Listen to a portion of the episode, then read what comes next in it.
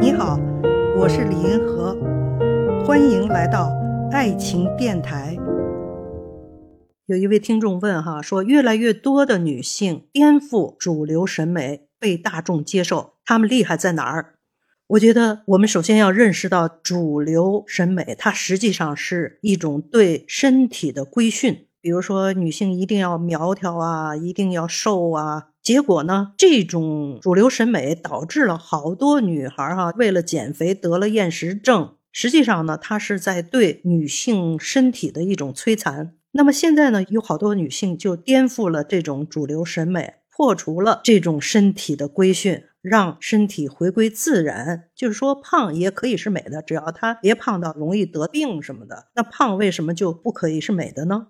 另外呢，我觉得这些女演员哈，像什么贾玲啊、辣目洋子啊，她们的演技都是很好的，这才是她们更重要的素质哈。她们厉害，其实还是厉害在她们的演技都是非常好的。我觉得这是她们成功的本钱。